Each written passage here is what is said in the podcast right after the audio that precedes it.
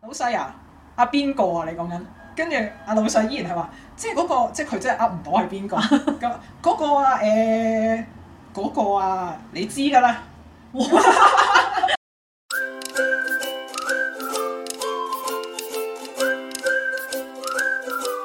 大家好，歡迎嚟到嗯大露台。我哦係老味，阿 Kenix 喂，有咩忙先？啱啱放工，好似喺個街市度行翻出嚟咁樣，唉，點解咧？好嘈啊！我公司即係一路都係嘈嘅，好多人各自喺度溝通緊，咁咪嘈啲咯。誒、係即係其實你公司個環境係一直都係街市冇嘅，定係今日先係咁啊？呃大部分情況都係街市冇嘅，除非全部人都出晒去開會同做嘢咯。哦即係如果得翻啲細路喺度咁樣，咁咪靜啲咯。咁但係誒、嗯都唔會靜得去邊嘅，得翻啲細路佢哋就自己喺度自嘻己傾嘻偈，哈哈係啦，喺度開心㗎。佢哋我另類街市。係啦，都係誒、呃長期都比較熱鬧少少嘅。哦，咁我咧就調翻轉嘅，我之前有份工咧係圖書館咁樣。嗰啲跌支針都聽到嗰啲啊！完全聽到嗱，嗰次就係點解呢？因為我哋 office 好細嘅，咁呢，但係大家同事都知道有啲誒、呃裝置喺度㗎啦，咁所以呢，我哋從來都唔講嘢嘅，所以入到去呢，其實係大家都唔講嘢，早上都唔講啊㗎，我 哋嚇，係啊，我哋溝通係點溝通呢？我哋係用文字 text 嚟溝通嘅，以避免有啲不必要嘅人聽到啲不必要嘅嘢。哦，咁但係真係靜英英喎，係啊，我入到去直情係唔講嘢，直情係。係養聲嘅好養地方。聲冇錯係啦，你可以含下芯片啊咁樣都得 嘅。咦，咁誒呢個環境好似聽落又唔係好有利溝通喎，因為始終嗯完全冇你啊，因為始終咧誒，淨係打字嘅話，其實有陣時啲嘢會唔夠清晰噶嘛，係啊，同埋有啲嘢咧，你唔係文字可以講得清楚啊。即係點啊？你要配搭動作係咪？係啊，即係可能有啲，譬如有啲誒 sample，有啲誒、呃、產品邊啲位你要誒、呃即係點樣 modify，咁你你又要影相又要拍片，但係你個同事坐你後邊嘅啫喎， 咁咁所以咧就唔 work 嘅。如果我哋兼講公事咧，我哋就會去一個誒、呃 conference room 咁樣咧，就攞住我哋要用嘅公事嗰啲嘢咧，就入去嗰個 room 嗰度。咁但係其實嗰個 room 係咪真係收唔到音我唔知，但係聽講嗰個位咧係收得比較差嘅。收得冇咁清楚。係啦，係啦，隔住一啲嘅，即係好似有個玻璃咁樣咯。哦，係啦，咁嗰啲情況咧，我哋就會入玻璃房嗰度傾公事嘅。咁誒係淨係收音啫。誒、誒唔係喎，錄埋嘅喎，即係嗯嚇，有埋影埋晒成間公司㗎都。哦咁都幾緊張喎。係啊，即係 OK 監視㗎嗰個環境。啊，不過誒，呃而、家其實好多公司都會有部 cam 喺度嘅，咁佢哋多數都係講緊一個保安方面嘅理由嘅，即係啊公司啲電腦啊、剩啊，咁都係即係資產嚟噶嘛，咁係始終冇錯有個 cam 喺度，先唔好理個 cam 係 work 唔 work 嘅先，但係有個 cam 個樣喺度先咯。係，咁啊兩睇啦，即係同事方面可能會覺得係監視啊或者冇私隱，但喺公司如果調翻轉你係老細嘅話咧，有陣時如果我講啲極端啲嘅例子，有同事喺公司打交咁樣，但係你唔知喎，係咪先？有人偷嘢，你又唔知喎，咁所以其實保安咧，我啊 agree 你㗎。嗯，咁我哋講開呢個咧，咁我都想誒、呃分享下咧，就係、公司上面咧，大家都有好多唔同種類嘅溝通啦。啊嗱，講嘢咧唔代表係真係有效嘅溝通㗎嚇，係仲要聽埋㗎嚇，係，咁先叫有效嘅溝通。明白。咁啊誒，我之前咧曾經翻過有間公司咧，係有嗰啲廣播系統㗎。嗯，即係嗌咪啦。係啦係啦，咁嗰陣時嗰間公司都係比較靜英英嘅，咁所以老闆一嗌咪咧，其實大家都聽到。咁但係可惜就係咧，PA system 咧係有少少時差噶嘛，即係你撳咗掣咧，如果你即刻講咧，前面嗰兩秒可能收唔到噶嘛。如果我係嗌咪，我應該咧係一撳就話 Canix 上嚟咁樣，咁係但係咧啦一撳掣一嗌 Canix，即係食咗嘅就會變咗上嚟。係啦，咁樣咧，我哋咧誒嗰陣時咧好搞笑嘅，我哋全部人咧一聽到老闆嗌咪就係聽到上嚟嘅啫嘛。通常咧就會見到啲誒、department head 咧嚟啊望我啊，跟住就會開始喺度講係咪揾你啊？你係揾我啊？誒呢排講緊咩喎？係咪揾阿邊個啊？咁樣。又或者今日開會講過咩喎？係咪叫嗰個人啊？係啦，咁誒嗰陣時咧，嗰、個情況咧就係、有個同事咧就會好勇敢咁樣打電話去問啊，老闆你係誒係咪揾阿邊個啊？咁樣係，係啦，咁即係次次都要咁問㗎啦。誒、好似試咗兩次之後咧，嗰個勇敢嘅同事同老闆講咗啦。啊，其實嗰個 PA system 咧有少少時差嘅，可能你要撳完之 Delay 後要兩秒係啦，撳咗之後要等一陣咧，咁大家先會聽到你嗌邊個嘅咁樣。係，係啦，咁就由前期淨係聽到上嚟，後面就會聽到露媚嚟揾我咁樣咯。哦，識用啦，終於都誒佢都算學得快嘅，我覺得呢方面哦。係，同埋至少佢唔會即係覺得吓，你叫我等啊等，我唔等啊咁樣咧。喂，咁但係冇益啫，即係我死都要即刻講，咁每次人哋哦都係聽唔到你講係，嘅。次次都有個同事打翻問，你話邊個啊？咁啊，除咗嗌咪，仲有冇咩特別嘢咧？除咗嗌咪誒，成日俾啲指令，好似 assume 你一定知佢講緊咩咯。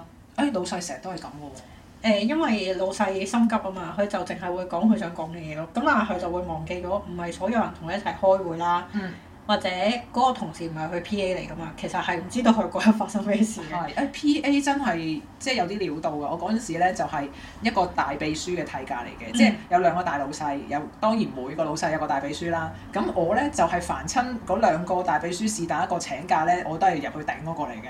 咁所以咧。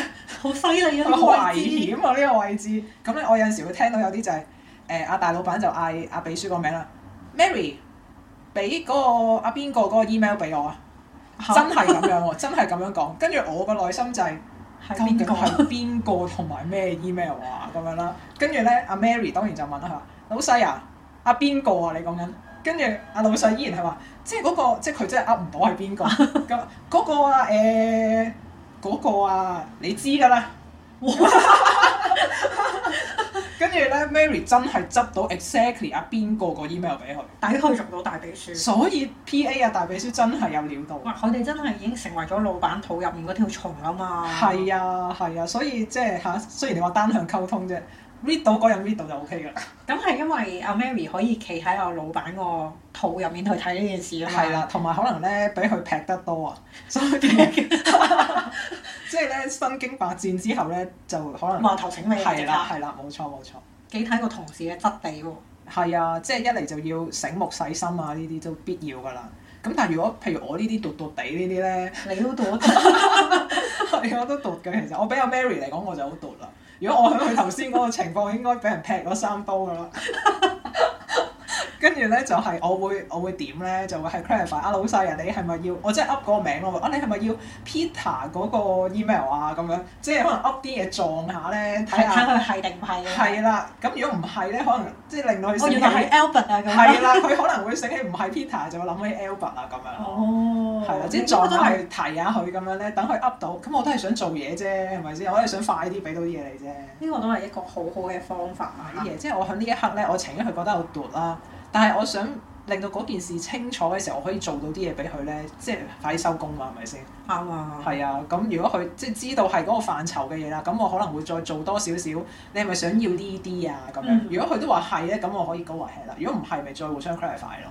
咁都係幾好嘅方式嚟。不過講開呢啲誒唔清唔楚啊，有頭冇尾呢啲咧，嗯，其實我喺工作上都經常遇到，因為我部門咧有少少似係啲解答疑難啊，有少少 C.S. 嘅成分湊住公司班同事仔咁樣嘅。嗯，咁成日咧就會遇到個情況咧，就係啲同事行埋嚟啦，跟住係又話啊嗰條數係點嚟㗎？邊條數？係啦，我平時就係咁嘅反㗎啦，即係佢哋講咧問你行埋嚟啦，啊 c a r r y 嗰條數係點啊？誒邊條數？你想知啲咩啊？係啦，跟住然之後咧，經常出現嘅情況咧，就我要逐步問佢啦。啊，你係問緊邊個方面嘅嘢啊？或者問緊邊個 system 啊？你係問緊邊個種類嘅 submission 啊？咁樣，嗯即係變咗係我要問問題，問到佢 clarify 到佢嘅問題咧，嗯。先可以繼續去解答。咁好多人有陣時，即係嗰個問題其實係唔清晰嘅，即係純粹係自己個腦裏邊有個 concept 咧，但一開口嘅時候，你都唔知自己要講咩。係啊，咁呢啲情況咧，有陣時我就會同即係如果我忙緊嘅話，我就會同我同事講，不如你 print 你講緊嗰個 email 過嚟啦，咁我再同你傾啦。因因為為你就咁同我講話嗰個 email，我啊 我一日出幾廿個 email，個 email 唔係字就係數字㗎啦，咁係咁我好難話俾你聽你要咩嘅咁喎。你有翻嗰份 email，大家有 common 係關。啦，嗯，係啦，大家有 common ground，有同一個前提之下去講嘢嘅時候咧，咁至少大家係喺同一件事上面，就算兜圈都唔兜咁耐 啊嘛。係唔會去到宇宙嗰邊咯。我驚錯咗火箭翻唔到嚟。哇，係啊！有陣時你同人哋傾偈咧，無論即係上中下都好咧，你先 set 咗個前設先，即係 set 咗個範圍先。咁 base on 呢個前設之下咧，咁前設 A、前設 B、前設 C 之後，大家係明啦嘛，跟住先至傾咧，就唔會突然間講咗前設 D 嗰啲嘢出嚟咯。啊！呢、個係一個好好嘅一個講法，但係我平時咧，我上司啊爆咗啲嘢出嚟 添，唔緊要嘅。平時溝通嘅時候咧，咁有陣時佢嚟問嘢，佢又冇頭冇尾啦，嗯咁我就會想啊，我講多少少點解我會即係咁樣嗰條數點解會咁樣 present 啊，或者嗰件事點解個 sequence 係咁樣啦，係咁佢就會有種唔耐煩啊，即係嗯講多兩句佢就得啦，我明㗎啦。但係首先個明咧，要係你嘅明同佢嘅明咧係同一件事上面喎。有陣時你嘅明同佢嘅明係兩件事。所以佢咪唔明咯， 我諗好大單喎，咁樣點樣埋單啊？埋唔到啦，咁樣通常都係好單向嗰啲溝通。嗯哦，到最後通常都係嗰啲誒，總之我要咁樣，誒你一家總之就冇嘢好傾㗎係啦。喎咁佢一話總之佢就咁樣，跟住我就話都好，我而家做俾你啦。咁樣係啊，做俾你啊，係啦，唔使溝通啦。咁你話俾我知點做啦，我俾佢做啊如啦。果你一開始係想咁樣嘅話，咁你就講清楚，我照做就算啦。係咁，所以調翻轉，如果同下屬傾咧，咁就要啲耐心咯，要啲細心咯。係啊，同埋要話俾佢聽你想要咩效果，而佢又點樣做到咯。即係做細嘅咁啊，其實係想清晰個目標，你想我做乜，我做俾你咁完係啦啊成件事。最緊要你話俾我聽，我嗰件嘢要幾時交，同埋交啲咩嘅啫。哦，係係係，冇係錯啊。問幾急咯，人最緊要呢樣嘢。係，同埋有陣時會問誒呢、個嘢係點樣做出嚟㗎咁樣，嗯，咁你就要可能要耐性，即係啲耐性要拎翻出嚟咧，同佢講 step by step 咁樣同佢講嗱，你要撳咗呢度再撳嗰度咧，你先會出到呢個表嘅咁樣咯。即係啱啱咁先算啦。我會手把手教佢做一次先嘅，同一個 task，咁可能佢從來都未 handle 過嘅，咁我就會坐住喺佢隔離啦。咁我已經有個天書㗎啦，即係直情有個指引咁樣，個 steps 係點樣啦。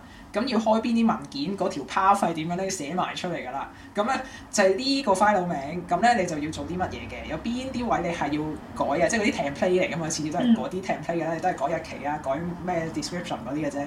咁你又改啦，邊啲位要改，有啲咩數要計咁樣啦。咁然後又整落個 system 度，係 system 個邊個掣、邊個位，你會見到啲咩咁樣啦。跟住咧就通常咧，我用口噏嘅時候咧，就等佢撳掣，因為佢撳掣，佢個佢個印象會深啲噶嘛。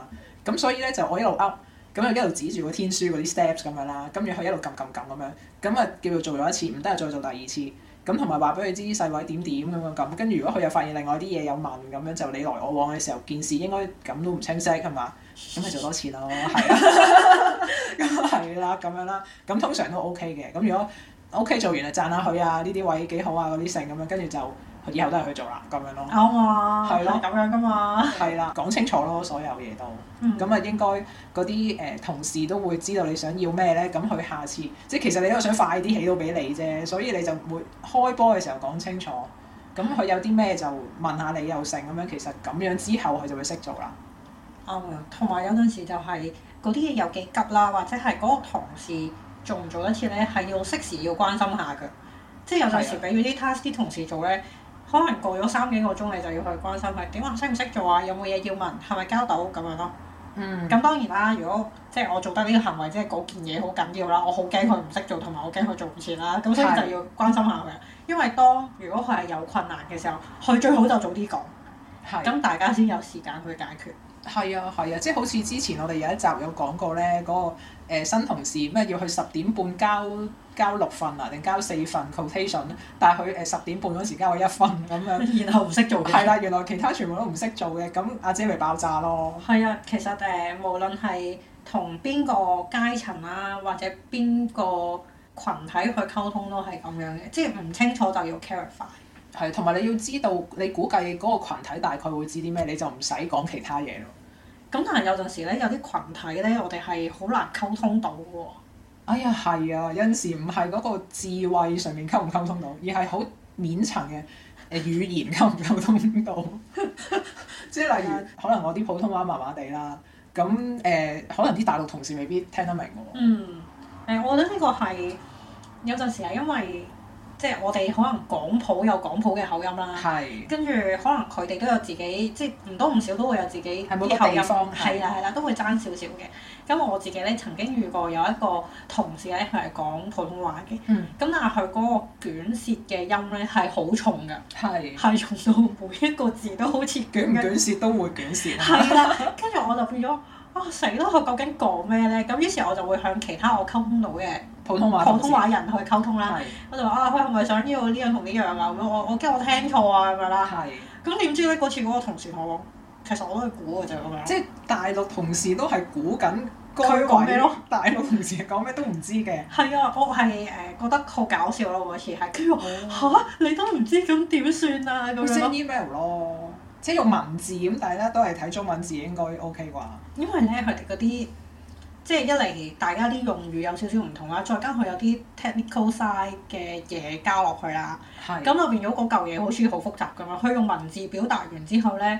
即係有陣時佢又想就我咧，佢又用英文咧，我就更加唔明咯成件事咁。佢講英文會唔會正啲啊？啲 accent 唔會啊，都係卷卷都係晒你捲舌嘅英文哦。 係啦，咁我就誒、即係覺得呢啲係好搞笑啦。但係當然啦，如果相處得耐或者合作得耐嘅時候，其實慢慢會摸到佢究竟想講咩嘅，但係就需要時間咯，真係。哦，你講開話文字都未必溝通到咧，我係因為之前有試過 handle 一啲大陸嘅合約啊，咁嗱雖然香港都有香港寫嘅語言嘅即係中文字嗰啲嗯用法啦，但係當我 handle 大陸嘅合約式嘅文字嘅時候咧，雖然我係一個地道嘅香港人啦，即係識中文嘅人啦，但我睇完嗰份合約，我完全唔知佢寫咩。哦，係啊，因為呢個係誒、每個地區 都有自己嘅中文用法㗎嘛。係啊，咁我就於是就請教一個曾經喺大陸打滾嘅同事啦，即係佢都香港人嚟嘅，咁我就話：喂，不如你都幫我望下個合約究竟寫咩？我話我真係完全唔知佢講乜嘢。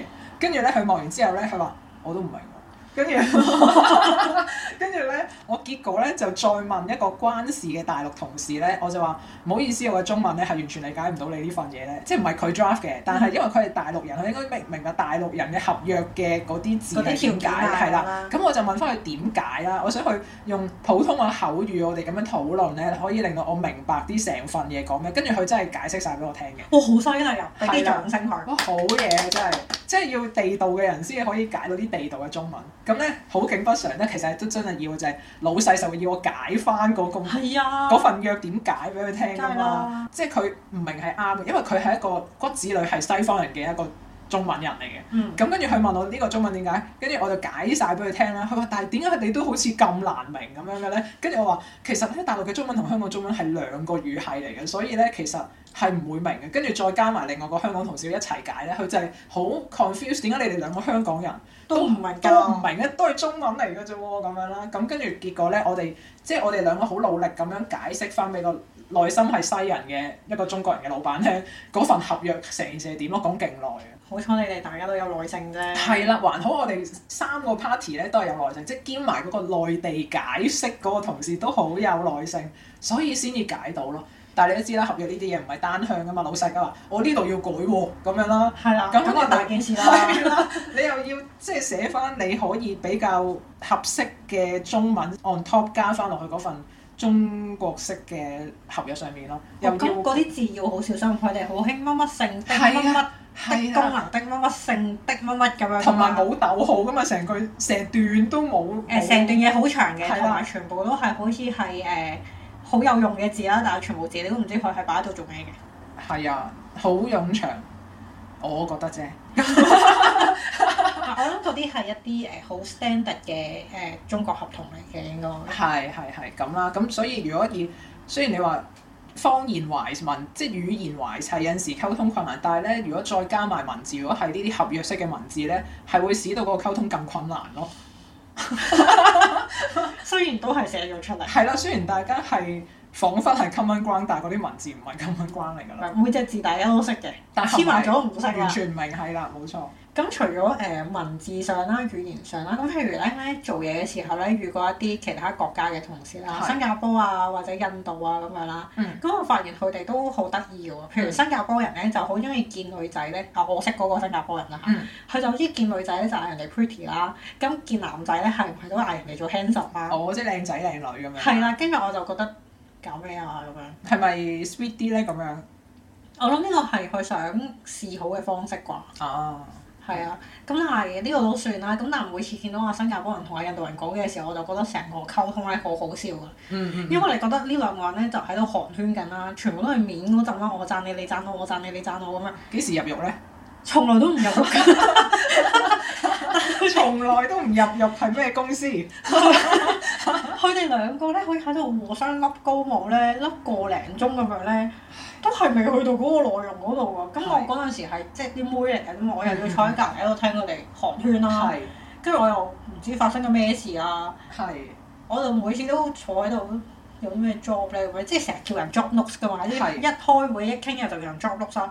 但我又冇嘢 job 到，即係你要我 job，我可能成晚都係 handsome 啊，you you you did that very well 啊咁樣嗰啲， 我點 job 啊大佬？好難 draw 到 summary 出嚟㗎。係啊，同埋誒，我發覺咧誒、印度同事咧嗰陣時，我個同事咧，佢講嘢咧，同佢啲肢體語言咧，好似係 mismatch。係啊 contract 㗎直頭係。哇！即係有陣時佢答 yes 嘅時候，個頭又擰頭啦，或者手指又喺度即係做緊個撈嘅動作係咁樣啦。係，咁我諗落即係 yes 定 no 啊 係？啦，究竟係唔係咧咁樣啊？同埋咧嗰陣時咧，我哋覺得佢好奸嘅，嗯，因為佢成日就啊 c a n i c 啊，誒、我唔明喎、咁樣我唔識喎，咁樣你可唔可以用英文解翻俾我聽？係。但我哋發現咗老細係同佢講廣東話嘅，哇頂！跟住我哋心諗，即係佢唔識廣東話啦，咁成日都扮唔識咁樣咯。哦，原來你識廣東話嘅咁。冇咁，但係我哋就會喺佢面前唔講咁多嘢咯。哇，係喎，偷聽埋唔少係啊，真係陣間佢唔小心咁樣又同啲其他同事講起咁，費事啦。嗯，冇錯冇錯，真係嚇好奸啊呢單嘢。誒，佢適當咁樣隱藏自己識幾多嘢咯。哦，咁但係紙係包唔住啊火咯。大佬，老闆同佢講廣東話喎， 除非佢扮明我知咧。哦，我嗰陣時都有個印度人嘅老細嘅，咁就誒，呃佢佢係英籍嘅印度人嗯嚟嘅，咁佢、都幾囂張㗎，我覺哦得，因為咧佢其實唔係真老細嚟嘅，佢係老闆娘個男朋友嚟嘅，哦，係啊揸住個雞毛啦，佢就係。啊，咁即係咧成日都點我咩訂機票啊、訂酒店啊嗰啲咁樣咧，哇，好忙喎你都，係啊，咁跟住就幫佢訂啦，訂完咧次次都唔滿意嘅喎，咁跟咁住自己訂啦。係啊，跟住咧，佢即係譬如咁樣啦，佢話誒誒，啊我幫你訂咗 A 酒店嘅誒呢個 size 嘅床啊，誒一千蚊咁樣先算啦。咁跟住咧，佢話喂好貴咯，我訂就唔使咁樣咯。跟住整咗兩整就話唔使你啊，即係意思就係話啊你咁快唔使你啊，你你咁你自己訂啦。係啊，咁我自己訂啊咁樣啦。跟住結果咧，佢訂完之後咧，入翻我入去話你睇下，我訂到酒店 A 呢個床嘅 size 一千蚊啊！跟住我心諗頭先咪話一千蚊咯，平去邊啊？即係以顯示佢係老細咁樣咯。要叻。係啦，要叻同埋我快咁樣咯。即係就算佢唔叻，只要我快咁咪叻啦，係咪先？跟住所以我就會咩都話 O K 啊，好啊，誒、你好勁啊之類嗰啲咁樣咯，就出翻去咁樣咯。我哦呢個係你個人夠圓滑啫。唔係因為唔好嘥時間啊，即係你只要讚咗佢之後，你可以走啦嘛，係咪先？你唔需要佢真係快定真係勁嘅，你個口話佢勁啊得㗎啦。咦，你都好識睇咩人講咩説話喎咁。唉，咁你撈咗咁多年，不過其實嗰陣時啱啱第一份工嚟嘅啫。即係即係，所以有陣時你見到佢咁樣，你知係咩人，你就做翻咩嘢，就好出去自己坐下，好過企喺度聽佢講啲廢話啦，係咪啊？咁我係最緊要就係放翻你出去啫。係啦，如果唔係繼續坐喺度聽佢講廢話都唔係辦法。係啊，唔係坐添，我係企喺度聽佢講廢話。咁好啦，咁啊今日講咗好多關於呢啲溝通上面嘅一啲誒、呃有趣嘅事項啦。咁啊無論你嘅工作間係喺一個圖書館又好啦，喺個街市都好啦。咁啊，希望各位都可以有一個有效嘅溝通啦，講嘅又有人聽，聽嘅時候都可以反映到你自己嘅想法啦。咁無論你嘅工作間係誒好或者壞啦，其實咧，你只要找到自己一片心靈嘅寧靜就已經 OK 㗎啦。咁今集嘅時間就差唔多啦，我哋下集嘅時間再見啦，拜拜拜拜。